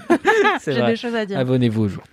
Non mais ça a l'air très beau, très poétique ce concept. J'aime Oui. Ouais, Oui. c'est super. N'hésitez pas. beaucoup. Caline. Ouais, je peux changer De kiff? J'allais vous parler d'un spectacle de danse, mais en fait, je reviens de Gérard May, alors n'importe Ah, quoi. Mais j'avoue. Bah oui. Je suis vraiment débile. Alors, Alors à ta décharge, tu as une semaine un peu remuante. oui, tout à fait. Oui, je précise que j'ai été cambriolée pour la deuxième fois en un an. Donc vraiment, je suis fatiguée. Arrêtez de venir chez moi. Il n'y a plus rien à voler. Voilà. Euh, oui, donc la semaine dernière, je suis partie à l'événement que je préfère chaque année. S'appelle le Festival du film fantastique de Gérardmer. C'est tous les ans, fin janvier, début février, dans la petite ville de Gérardmer, en anciennement appelé le festival. d'- Eh oh, vous m'écoutez Mais oui Non, c'est pas toi, Mime. Toi, je Ah. sais que, toi, je sais que tu m'écoutes pas. L'histoire des pigeons, tu l'as pas Excuse-moi, depuis 5 ans, Gérard May, j'ai les bails quand a même. eu assez d'effets. Et Elle oui, va donc, tomber, Aïda. Le festival de Gérard May, avant, ça s'appelait comment? Ça s'appelait le festival d'Avoria ou Avoriaz, ça dépend qui Je vous crois êtes. que c'est Avoria. Je sais Ouais, pas mais si il y a je il y a crier des gens dessus. qui- Il y a des gens qui disent Avoriaz comme ma mère, et du coup, je suis là, je sais pas quoi faire. Bref. Et donc, euh, c'est un festival dans lequel on peut voir plein de films fantastiques. euh, Dans les deux dans sens du terme. Exactement. Et donc dans ces films fantastiques, il y a également pas mal de films d'horreur, ce qui moi est mon euh, mon fer de l- cheval ou mon fer de lance? Faire de C'est quoi Fer de cheval? Je vais juste te laisser sur faire de cheval.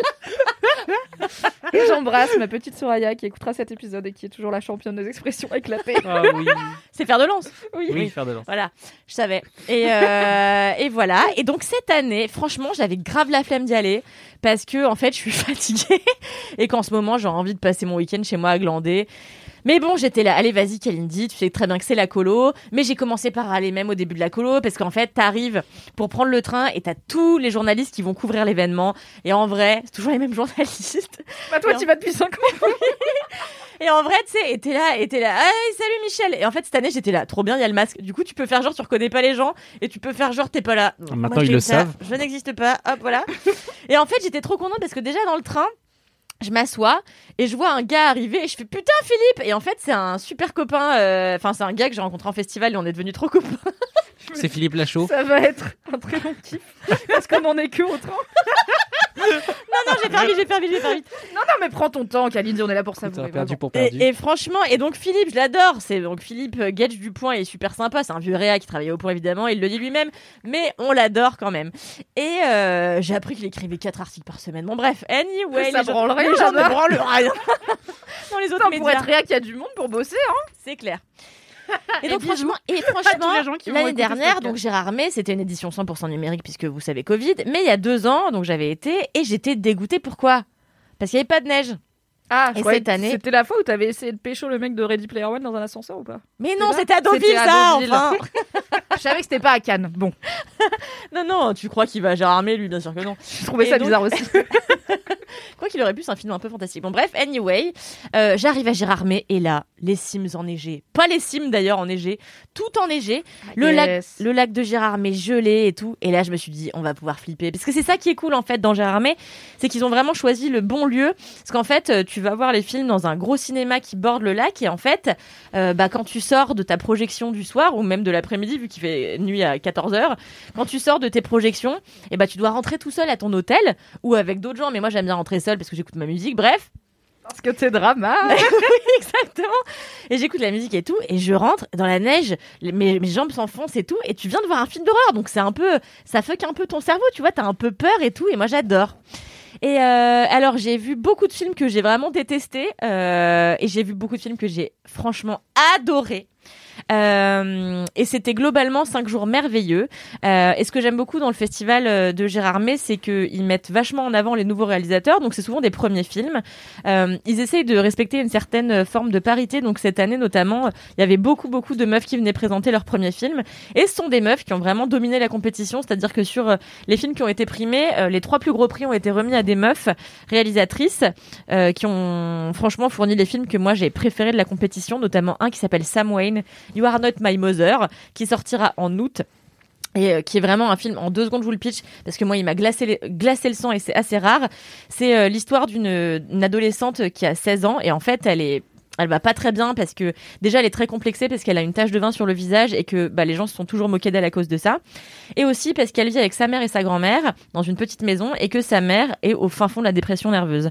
Et donc un jour elle dit à sa mère s'il te plaît vas-y je sais que tu vas mal mais est-ce que tu peux m'emmener à l'école? Puis j'en ai marre d'y aller à pied j'ai faim bon bref. Et donc sa mère l'emmène à l'école et, euh, et elle voit déjà que sa mère pff, elle va vraiment pas bien là c'est encore moins bien que d'habitude. Bref. Elle va à l'école et quand elle sort de l'école où elle se fait harceler par toutes les autres élèves qui veulent lui brûler le, vila- le- le visage avec un aérosol. Aérosol, c'est ça? Aéro... Un chalumeau? Chalumeau? Aerosmith. L'aérosol Bon, je crois que c'est un aérosol. Enfin bon, un truc fait pchit. Ah oui, oui, oui, oui, c'est Les ça, un aérosol. ouais. Voilà, un aérosol. Ah, Il y a un Attends, briquet, voilà. pour faire lance-flamme. Pour lance-flamme J'ai compris. Ils Ah. essaient de lui brûler le visage avec un Ah, je suis lance-flamme. déçu parce que je savais imiter le déo. Voilà. Waouh J'ai envie de quitter ce podcast, putain, il y a pas de contexte. Attends, tu le fais vachement bien.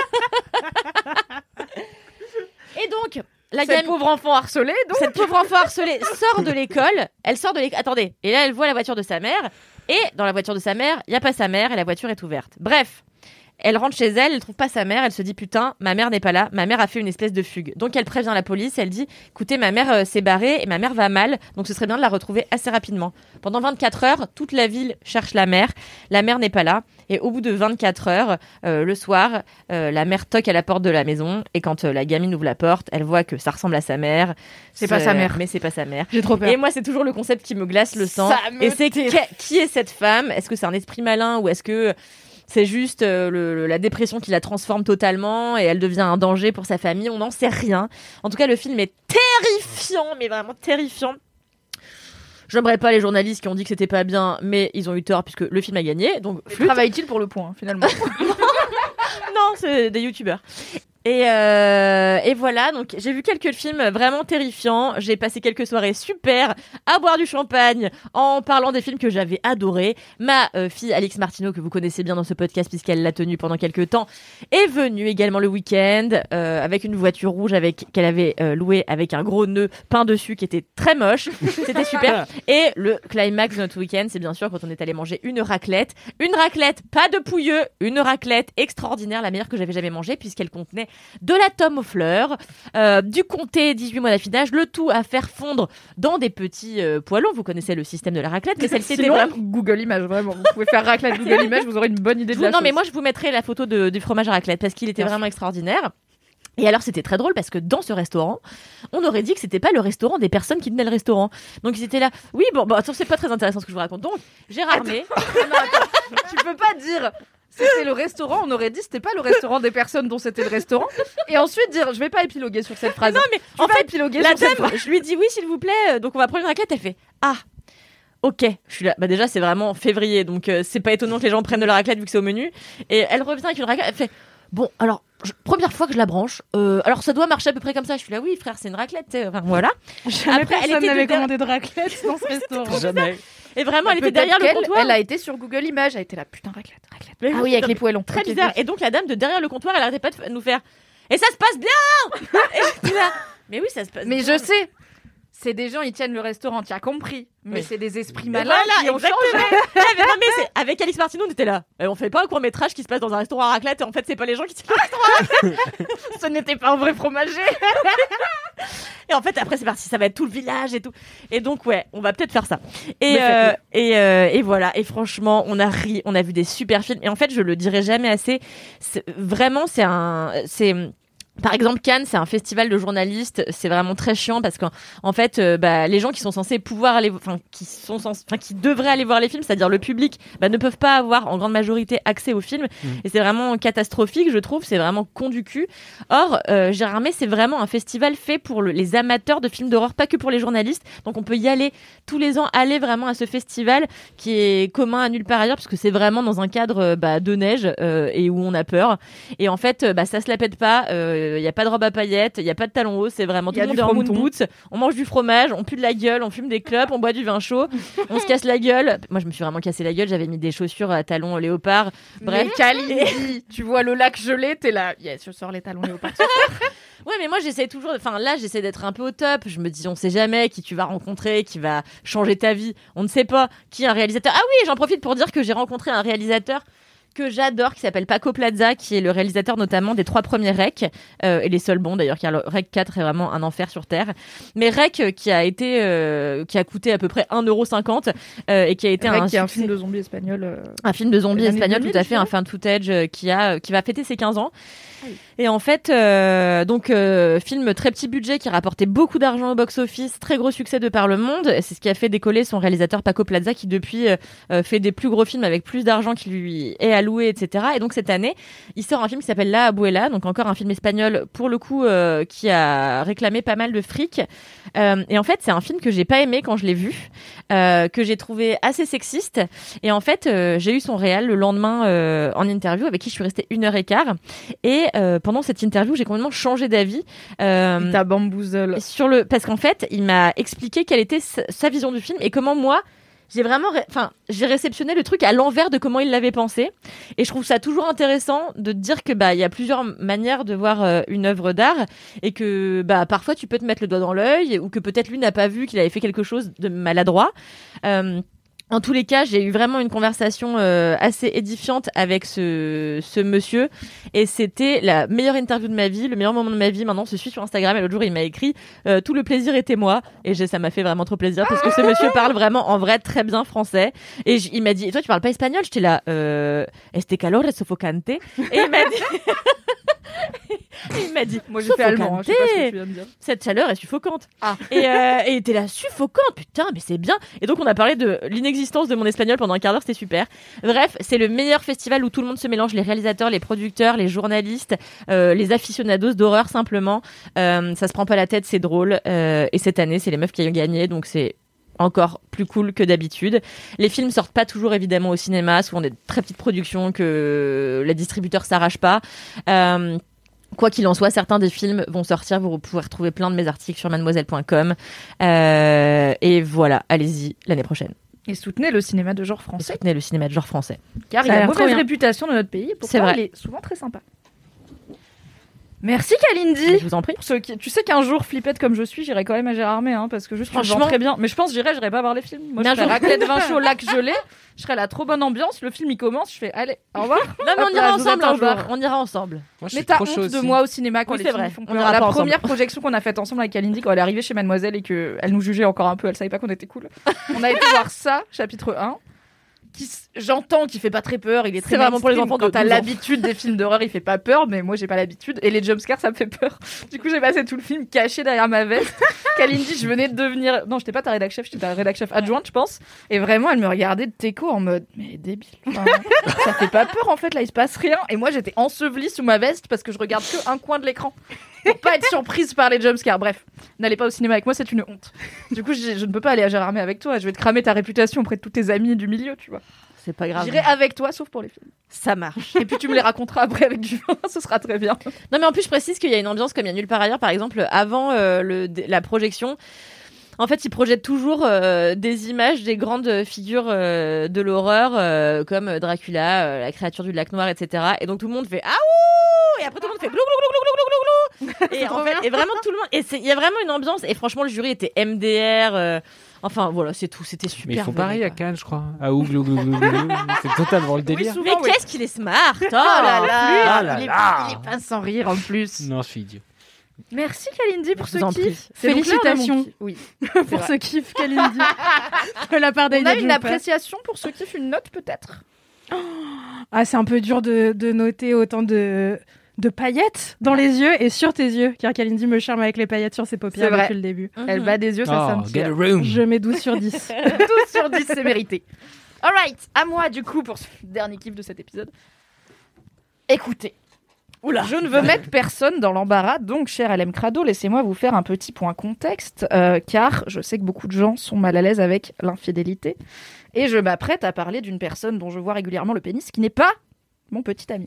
Car la semaine dernière, Le je chien, vous ai ça dit, compte Wouh, pas. hein. j'ai emménagé en couple, c'est super, etc. C'est très vrai, j'ai emménagé en couple, c'est super. J'aime beaucoup mon amoureux que j'embrasse et qui n'écoute pas mes podcasts, heureusement, ce qui me permet de vous parler des autres gens que je vois tout nus dans ce podcast.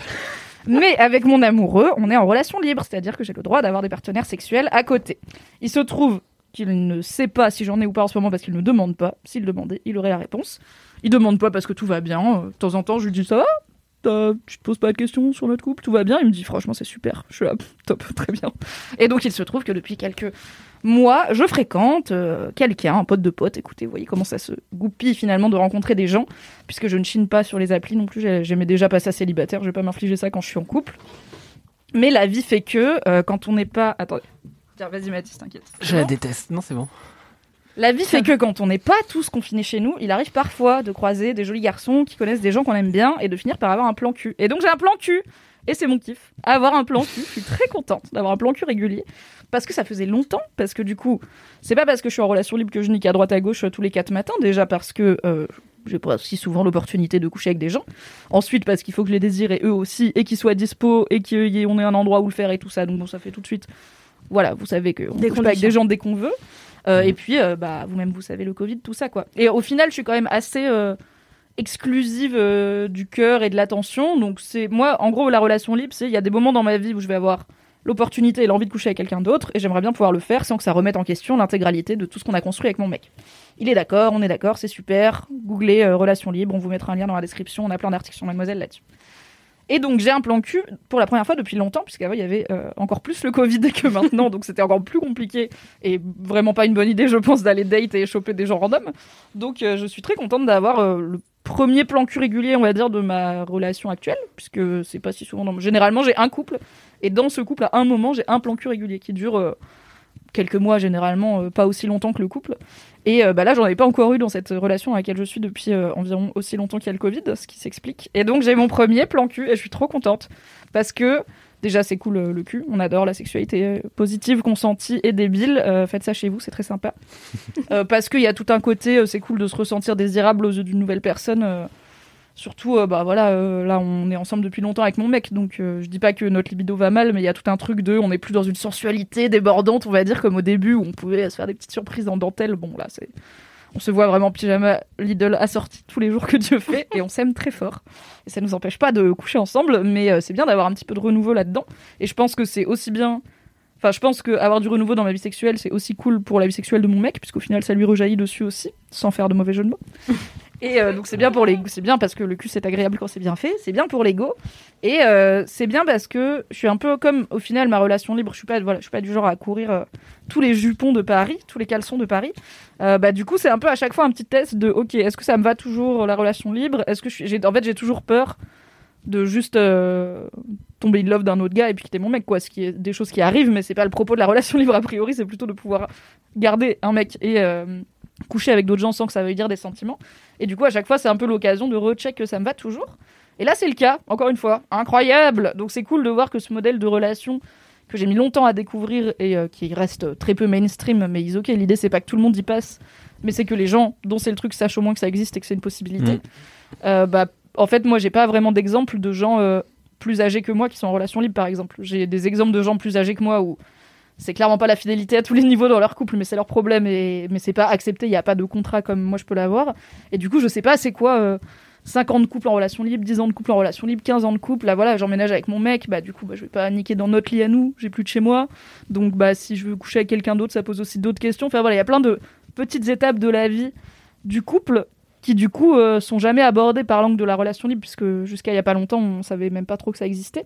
Donc euh, c'est aussi une façon pour moi, même si je l'ai pas fait pour ça, de recheck que c'est toujours un modèle de couple qui me va, que la relation libre elle est pas incompatible avec voilà des étapes beaucoup plus classiques de type emménager ensemble et tout, euh, que ça m'empêche pas d'être toujours très in love de mon mec et de me focaliser sur lui à tous les niveaux émotionnels qu'il faut, euh, tout en étant contente d'aller me faire claquer le cul ailleurs. Donc écoutez, on est ravis et au bout d'un moment, si mon mec écoute cet épisode, bah, c'est pas grave, il saura que j'ai un plan cul et on en parlera. Donc euh, vous êtes pas obligé de lui envoyer un DM pour lui dire, mais ceci n'est pas un secret d'état non plus, sinon j'en parlerai pas dans Laisse-moi kiffer.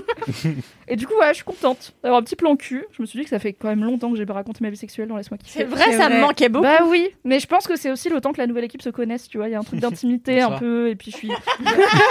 Là, on est bien, euh, Moi, j'ai gros 12 hommes, ans, tout ça, donc, tu euh, vois, ouais. on est, on est au top, quoi. Bah pour moi c'est toujours un mystère cette vie. Je suis toujours là. Oh putain, ça a l'air d'être un enfer. Et...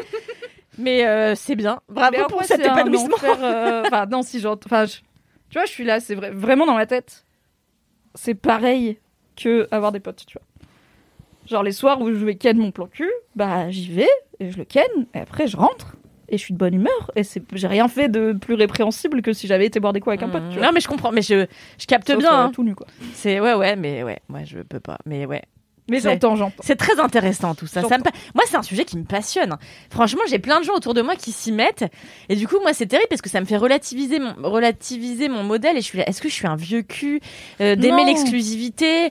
Est-ce que vraiment, euh, je suis en- est-ce que c'est des gens qui sont sur le point de s'éteindre? Est-ce que plus jamais je pourrai avoir de relations exclusives Est-ce que tout le monde va se mettre à ça et moi je serai toute seule en disant s'il vous plaît, mais, mais, mais ne couchez qu'avec moi, s'il vous plaît, exclusif J'ai trop peur d'être un le dernier dinosaure, tu vois. Donc euh, Non, mais Non. c'est, Ah, je je pense, suis pas. euh, dans nos bulles, ça a l'air répandu, tu vois, de bobos Oui. parisiens déconstruits féministes, mais en vrai, l'écrasante majorité des gens n'est pas en relation libre, ne veut pas être en relation libre, et parfois rejette totalement le concept même de relation libre. Donc je pense que niveau trouver des gens exclusifs, ça va aller. Il y a encore deux, trois générations où ça va être plutôt courant, je pense. Et enfin, encore une fois, le but n'est pas, là c'est une vanne, le but n'est pas de convertir tout le monde, c'est juste que il peut pas y avoir qu'un seul type de relation qui va à Bien tout sûr. le monde. On sait bien qu'il y a énormément d'infidélité dans énormément de couples, donc maybe, Mm. des fois, la solution c'est juste de se dire, vas-y, si tu veux cartonner un jour quelqu'un d'autre, tu peux, fais ta vie, protège-toi, et en fait ça change rien à notre vie. Réfléchissez-y, peut-être ça sera votre truc, cher LM Crado, peut-être pas, il n'y a pas de jugement. Et je pense qu'il y a souvent, en fait, je sais jamais, je pense que c'est un peu des deux. J'ai souvent des gens euh, exclusifs qui se sentent, euh, bah, comme tu dis, un peu méprisés par les gens en relation libre, un peu genre euh, Mm. ah mais vous vous êtes des moutons euh, qui font le truc hyper tradis, nous on est modernes et déconstruits. Et de l'autre côté, bah, je sais qu'en étant en relation libre, t'es quand même aussi parfois mal regardé par des gens en relation exclusive qui juste comprennent absolument pas ta vie. Et en plus, quand t'es une meuf, c'est soit t'es une pute, soit t'es une vicose qui se fait faire cocu par son mec. Donc je suis les deux. Voilà, c'est mon way of life. Du coup, je sais qu'il y a souvent ce truc un peu de guéguerre entre les deux camps, tu vois, mais je suis, on s'en fout, c'est juste chacun vit sa vie comme il veut. C'est juste bien d'avoir l'option. Donc soyez en relation exclusive si c'est votre truc. Je pense pas que c'est une preuve de fermeture d'esprit, quoi, de l'être. Merci Mimi, tu me rassures. De rien. Toujours là pour valider tes choix de vie. Je suis d'accord avec tout ce que tu dis et tu le dis très bien. Bravo. Merci Mathis. Ça Oh, c'est le talent de Mimi. Ça Hein. va rien voilà. de- mon avis ne sert Rien à de rien. neuf là-dedans, ça. hein. Très gentil et cet épisode. Tout le monde te valide, une Mimi, heure et nous allons Bravo, mettre Mimi. fin à ce. Ah, j'ai eu les félicitations. Trop Vous bien. avez tous les félicitations pour tout. Allez, la c'est la à fin de Oh, c'était super, les 5 étoiles, on y va Non, ça, tout ça, vous avez. Bref, c'est dans la description. À la semaine prochaine. Bisous. Merci d'avoir été là pendant cet Bisous. épisode. Ah ouais, vraiment, je l'ai bien rigolé. J'espère que vous aussi. Désolée. Euh, et on se rappellera que Mathis Grosop, c'est tout le temps marrant. Voilà. Mathis Grosop À jeudi prochain. bisous. Allez, petit coup de déo et on y va. Hop là.